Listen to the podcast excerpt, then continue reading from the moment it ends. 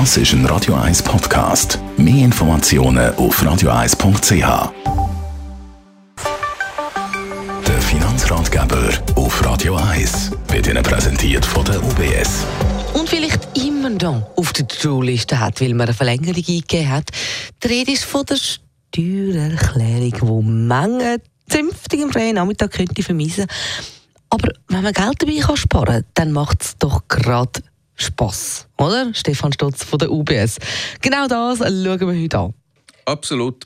Wenn wir die Steuersituation anschauen von uns allen, die erwerbstätig sind, dann gibt es da ähm, ein paar Tipps, die Sie vielleicht können befolgen können. Vielleicht machen Sie sie schon. Ähm, der erste Tipp ist, äh, ja, sparen eigentlich mit der Säule 3a, da sind wir im Vorsorgebereich. Da kann man, äh, ja, sobald man richtig im Berufstätigkeitsleben drinsteht, kann man da jedes Jahr Geld auf die Seite tun. Da gibt es einen Maximalbetrag. Das ist aktuell, wenn Sie angestellt sind, so 7076 Franken pro Jahr. Und wenn man das natürlich lange Ziel macht, dann kommt da auch immer etwas Schönes zusammen. Ähm, was der Vorteil ist, man kann es die Steuern abziehen, der Einkommensteuern und durch das gibt es eine gewisse Form von Optimierung.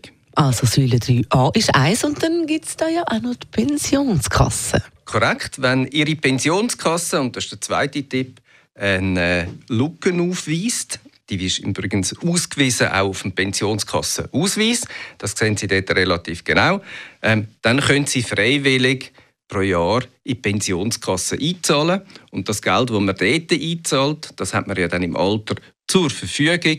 Und durch das hat man eigentlich den Vorteil, dass man das eben auch dem Einkommen, dem Steuerbaren, und durch das auch natürlich kann abziehen und weniger Einkommensteuer muss zahlen. Also jetzt geht es vor allem um Vorsorge, wo man, ich würde nicht sagen tricksen, im Gegenteil, sondern gut kann Steuern sparen. Es gibt aber auch andere Sachen. Ja, jetzt haben wir natürlich sehr stark über Vorsorge geredet. Schön ist, wenn Sie eine eigene Liegenschaft haben. Machen übrigens immer mehr Schweizerinnen und Schweizer, dass sie irgendwo ja, vielleicht eine Wohnung kaufen, ein Reihenhäuschen oder ein Einfamilienhaus, auch wenn das schwierig ist.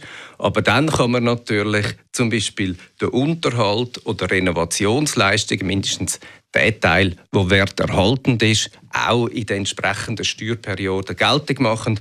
Und das ist sicher auch ein sehr beliebtes Instrument.